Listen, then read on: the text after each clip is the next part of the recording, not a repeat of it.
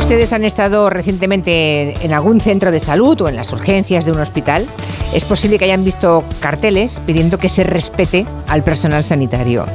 el hecho de que esté ahí un cartel que pone eso ya es muy elocuente, si se dan cuenta, ¿eh? y ya dice muchas cosas. ¿Qué pasa? Que las agresiones contra la profesión médica van creciendo no paran de crecer según los datos del Observatorio contra las agresiones de los colegios oficiales de médicos. Las conclusiones se presentaron el día 12 de marzo. El doctor Rodríguez Vicente está aquí para hablarnos de esto. José María, buenas tardes. Buenas tardes, Julia. El doctor Rodríguez Vicente es el secretario general de ese Consejo General de todos los colegios oficiales de médicos de, de España. ¿Qué ha pasado? Es que, claro, hace tres años salíamos cada tarde a las ventanas y a los balcones a aplaudir al personal sanitario. ¿Qué se supone que nos ha pasado? Pues yo creo que es que la epidemia realmente nos ha cambiado a toda la sociedad, nos ha vuelto más agresivos, más irascibles es decir, en muchos casos de la pandemia hemos salido con ansiedades, depresiones, y quizá eso se manifiesta con la persona que tenemos enfrente. En muchos casos, cuando se va buscando eh, apoyo, pues posiblemente eh, sea con la primera persona con la que nos encontramos. Y lo digo esto porque realmente tiene razón. En el año 2020 se nos aplaudía, pero también es cierto que en el 2020, es decir, hubo agresiones, y las agresiones, debido a que las consultas no estaban abiertas, por decirlo en cierto claro, sentido. Claro, claro, ¿Qué ocurre? ¿A quién se agredió bastante? Pues al primer profesional que encontraban enfrente, que podía ser bien el vigilante, bien el auxiliar, bien el celador. Es decir, hubo menos agresiones. Y lo único que han hecho es más o menos, es decir, una vez que se ha terminado la pandemia, por decirlo así, es volver a situarse casi en el nivel precedente. Y hay otra cosa, Julia, que te quiero manifestar. Nosotros son las que nos comunican, no las que, no las que realmente sabemos que pueden ser. Nosotros, podría ser perfectamente la punta del iceberg. Efectivamente, yo siempre al final, desde que eh, presentamos los datos del observatorio, solemos poner siempre un iceberg y diciendo que se está, que lo que comunicamos o las comunicadas quizás sean la punta. Faltan muchísimas y de hecho es cierto porque luego tampoco hay mucha relación en este país nuestro de 17 autonomías, es decir, por ejemplo, la Policía Nacional no puede dar datos de la comunidad de, de, Foral de Navarro, de, de Euskadi y de y de Cataluña, puesto que tienen su propia policía autónoma y las denuncias van a través de, de, forma distinta. Sin embargo, sí coincidimos en muchos, en muchos aspectos con ellos. O sea que la información de la que disponen es a través de los colegios de médicos, porque aquí están representados todos, ¿no? Los 52 colegios de médicos. Claro, datos que se presentaron el día 12 de marzo. Hay del año pasado 843 casos. 843 casos en los colegios de médicos, comunicados. ¿eh? Comunicados. esos son eh, un 38% más que el año anterior. Sí, exactamente un 7,7%. Es curioso porque de, por comunidades, porque también hay que decirlo, a lo mejor porque, porque se denuncia más, no, no sé por qué, pero así de entrada, donde hay más agresiones es en Cantabria, en Cataluña y en Extremadura. Y donde menos en Canarias, en Galicia, en País Vasco y en Navarra. Sí, bueno. y, el resto está por la media. Sí, pero bueno, eh, quizá también es porque haya más comunicación entre los colegiados y los colegios. Es posible, es por eso Cataluña, es decir, es, yo creo que es la comunidad que mejor comunica es decir, es decir que en, otros aspectos podemos estar en contra de, cómo funcionan, pero yo creo que en este aspecto, es decir, la comunidad de Cataluña es la que mejor comunica los datos de sus agresiones. Tienen buena relación entre el Servicio de, Salud de Cataluña y los propios colegios y se le dan todos los datos de todas las agresiones. Quizá ahí tenemos todas. En otras comunidades no ocurre lo mismo. hay divergencia y, y no hay la misma sintonía con la propia Consejería de Sanidad que sería realmente la que debería poner los datos sobre la mesa porque seguro que lo tiene casi todos los datos eh, de todos los profesionales sanitarios. ¿Y las consejerías de sanidad de todos los gobiernos autónomos no disponen de esta información? Sí, eh, sí. disponen de ella. Yo estuve también participando en una mesa en el Ministerio de Sanidad. Ellos dicen que dan los datos.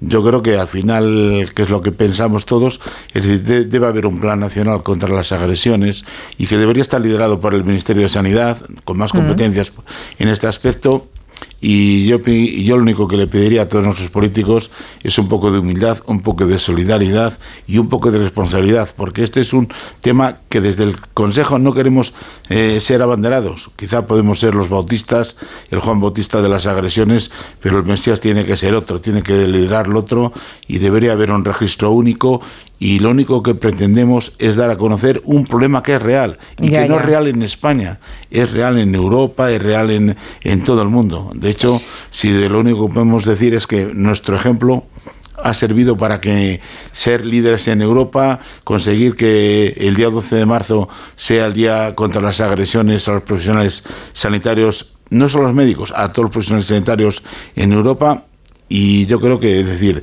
debemos de caminar todos unidos para evitar precisamente esta lacra que son las agresiones. Sí, desde luego el Ministerio de Sanidad mm, podría interferir. Lo que ocurre es que le van a decir que todo está transferido, ¿no? La, mm. sanidad está completamente transferida, pero se, puede liderar un movimiento que implique a todas las a todas las consejerías de salud, ¿no? Claro, eh, si, si, tenemos que dibujar un perfil de víctima, sería una doctora, lo digo porque claro, cada vez hay más mujeres en la medicina, ¿no? Es un sector que cada vez se está feminizando más. Y es que, claro, es que esto mm, eh, pone los pelos de punta, porque es que al final resulta que la víctima es casi siempre una doctora que trabaja en atención primaria en la sanidad pública, ¿no? ahí se encuentra en atención primaria el 43% de las agresiones. El 61% la reciben las doctoras. Sí, quizá porque... Claro, es que... No, yo que quizá por el, por el propio perfil del agresor que tenemos un poco estudiado con, con, con la, con la policía y en, el cual hemos, con ellos hemos coincidido los últimos años. Es decir, quizá el agresor, que es un español medio, no hace falta ni decir, es un español varón de entre 40 y 50 años, es decir, y en el cual quizá, es decir, ¿por qué se agrede más a la mujer? y más a, la, a, las menos de 35 años quizá pues eh, que vean a la, la, vean todavía a lo mejor como el, como sexo débil la ven más es decir como decir aquí es decir no, porque Son, no, porque son tan cobardes que, creen que, que, creen que pueden, ¿no? Es, un tema de, cobardía. Es un tema de cobardía en el cual dice, bueno, aquí sí, aquí, puedo hacerlo. Porque claro, es decir, a lo mejor con un médico y también a lo mejor la cultura. Eh, porque es cierto que en los últimos años de lo que hemos observado es que a la persona mayor, quizá porque tiene ya más, más eh, por decirlo así, más tablas, es decir, pero se agrede mucho menos a los, a, a los médicos de mayores de 55 años. ¿eh? Sí, bueno, que además son más hombres que mujeres. Y son más hombres que mujeres. Claro, claro, Como, Aquí el factor diferencial me temo que es porque son mujeres. Claro, hay un factor diferencial que tú lo explicabas antes. Es decir, ahora actualmente el 72% de los estudiantes de medicina son mujeres. Sí, sí. Bueno, son las que aprueban en la nota de corte suficiente, que es altísima para hacer medicina. Como si como se aprueban el 100%, ¿eh? Ah, no, no, no, sí, sí, no, no, claro, claro. No, no, pero que sea el porcentaje que sea, es el que. Es decir, son escoge las mejores notas. Son las que mejores notas. Los resultados.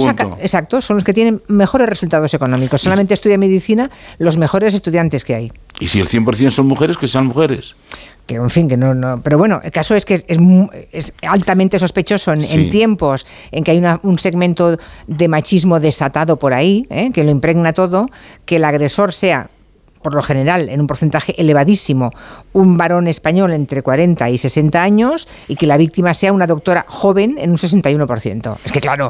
Bueno, en fin. ¿Agresiones de qué estamos hablando, doctor Rodríguez Vicente?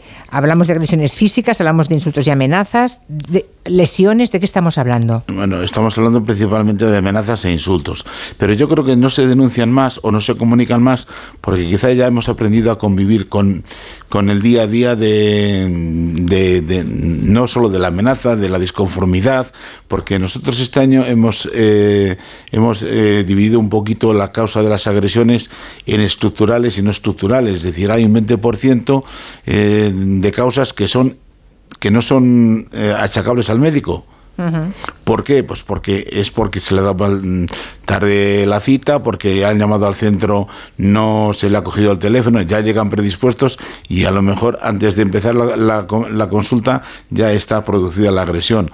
Y lo que siempre es la discrepancia con la atención médica recibida el mayor factor.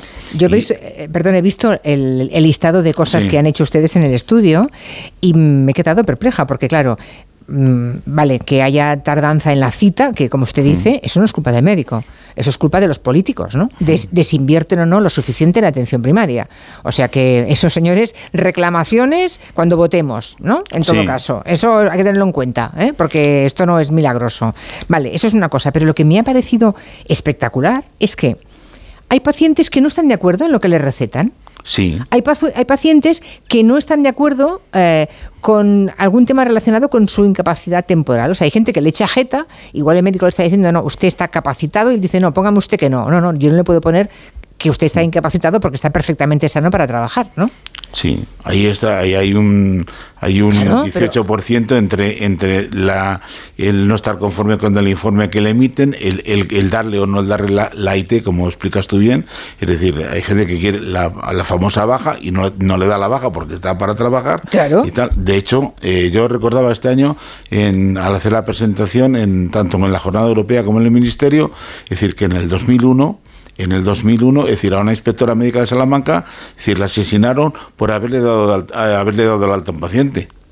Y él no está, y él no está conforme. Al día siguiente Madre La, la, asesinó. No me acordaba de este. 2001. Sí, en el 2001 fue. es, tremendo, es tremendo, es tremendo, es tremendo. O sea, pero de que eh, son pacientes que creen que saben más que los médicos y que creen que el médico es mm, un secretario a su servicio. ¿no? Un médico es un profesional que ha estudiado 10 años de su vida, que le ha costado muchísimo llegar ahí, que tiene criterio y que sabe lo que hay que recetar, cómo, cuándo y si está usted sano o no para trabajar, ¿no? Bueno, que ha estudiado 10 años para empezar a trabajar, porque luego nos toca ah, no, seguir no, estudiando. Ah, no, no, sí, el médico, sí, bueno, pero de entrada 10 años para, eh, para ir empezando. Bueno, ahí pedían los oyentes médicos, médicas, eh, auxiliares del mundo sanitario que nos eh, dejaran algún mensaje. Vamos a escucharlo, si le parece, doctor Rodríguez Vicente. Soy neumóloga. No me quito la pantalla de la consulta porque me siento más segura ante este tipo de gente, sobre todo yo me he encontrado con hombres, aunque hay también mujeres agresivas, pero yo que soy mujer y no me considero muy alta ni muy fuerte, realmente estar frente de una persona muy alta que está dando golpes en la mesa, que está hablando de manera agresiva, intimida y estamos total y absolutamente desprotegidos, porque si no hay ninguna agresión directa, verbal, véase un insulto, no se puede hacer nada. Soy conductor de ambulancia. Siempre se habla de los médicos, de los enfermeros, de los auxiliares y a nosotros casi nunca se nos nombra. Y agresiones, siempre. ¿Cuánto habéis tardado? ¿Estabais tomando café? Siempre.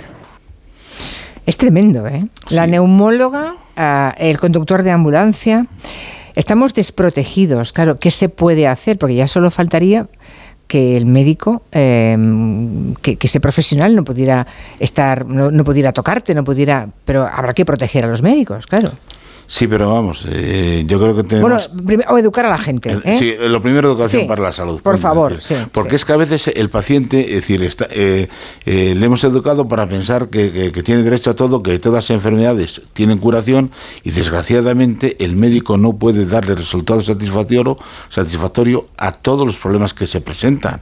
Es decir, es algo que tenemos que ver, que, que la vida y la muerte son inherentes al ser humano, la enfermedad tenemos que convivir con ella, creo que todos hemos convivido con ella, es decir, todos hemos pasado por situaciones en las cuales, pues bueno, pues, es decir, ¿qué le puedes pedir? Yo, como médico, como paciente, es decir, como paciente, es decir, ¿qué pides? Calidad y, calidad en la mm. atención. Pero sobre todo creo que hay una, una, cosa que se está rompiendo, que es la calidez, la calidez y en la relación. Estamos rompiendo la relación médico-paciente. Es decir, poniéndole, puede ser que seamos agredidos, pero yo creo que poniendo una ventanilla entre paciente y, y médico, estamos rompiendo la relación médico-paciente. Porque, es decir, nuestra relación es la de, de que alguien que va buscando ayuda en el médico, está buscando ayuda a un problema, y nosotros tenemos que ser quienes de la mejor forma posible se la procuremos. Es decir, no podemos poner nosotros la barrera, es decir, ya aislarnos nosotros. Puede ser que nos que seamos agredidos,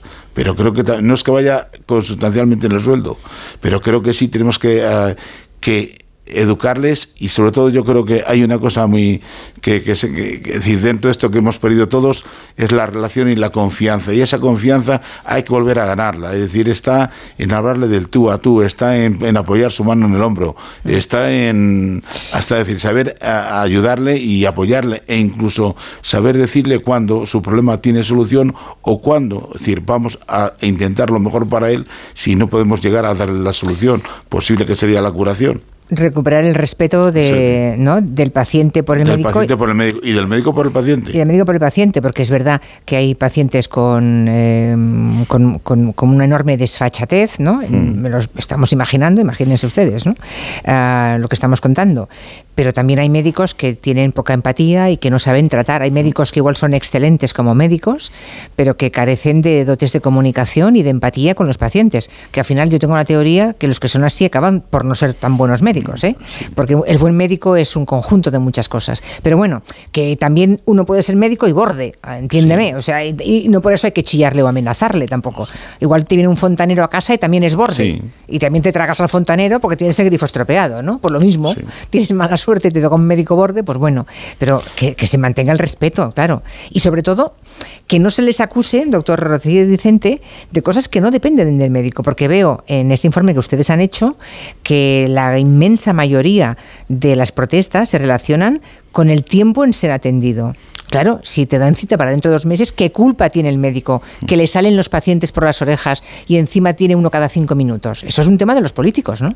Sí, bueno, es un tema más que los políticos porque por lo no, creo que el sistema está bien diseñado, un sistema en un estado de bienestar en el cual el sistema es universal, gratuito, es decir, eh, para todos está bien. El problema está en la gestión y como has expresado anteriormente, quizá ya falta más inversión, hay que eh, cambiar eh, ciertos chips en, en la atención, no solo la atención primaria, la atención primaria y la atención especializada, pero también en lo que también nos ponías tú antes, una buena educación para la salud para es decir que el paciente sepa hasta qué punto decir es decir tiene, el, según la constitución tenemos derecho a la protección de la salud no a, no, a no caer enfermos ojo ¿eh?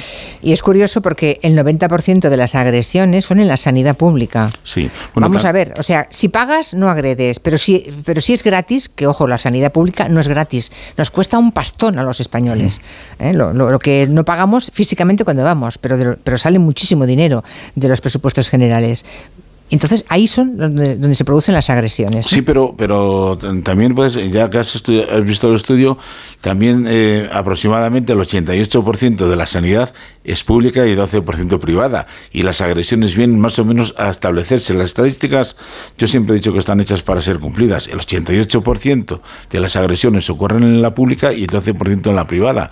Y de hecho, ya está, de hecho, en, por ejemplo, en este año que em- empezamos a diseccionar un poquito más esas causas, hemos visto que se han producido ya, un, es decir, ya eh, dentro de las causas con agresiones, es decir, que había- estaban subiendo las de las consultas privadas, las de las mutuas de trabajo, Ya. las de, es decir, las, las propias de las ambulancias, y ahí yo, es decir, respecto a lo que dijo el, el, el, el- técnico de la ambulancia, es decir, nosotros como profesión creo que hemos sido generosos, lo hemos puesto no solo en España, hemos pedido la colaboración de todos los consejos, porque creemos que es un tema que si no se conoce no se puede darle solución.